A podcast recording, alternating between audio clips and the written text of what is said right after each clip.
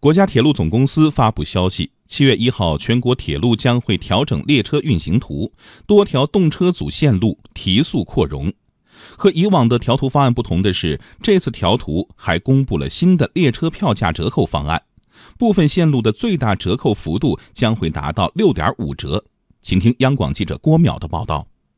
中国铁路总公司表示，在今年四月十号第一阶段列车运行图调整稳妥实施的基础上，铁路部门拟从七月一号起实施第二阶段列车运行图调整。届时，南京到武汉、柳州到南宁高铁将按时速二百五十公里运营，动车组列车将全面启动市场化开行方案。方案中，日常图、周末图和高峰图会同步开启，由此动车组列车周末图要比日常图多开动车组列车一百九十。十三对高峰图比周末图多开动车组列车三百六十四对。北京交通大学运输经济理论与政策研究所副所长李洪昌认为，此次调图不难看出，铁路部门在力求做到运力投放与客流需求的精准匹配，以满足日常、周末、小长假、春暑运及突发客流的需求。铁总的这个调图是符合我客流和市场需求规律的。嗯，长期的运营的结果表明的话呢，特别是高速铁路列车都是周末的。呃，客流量要比平常的客流量要高，节假日高峰期的时候的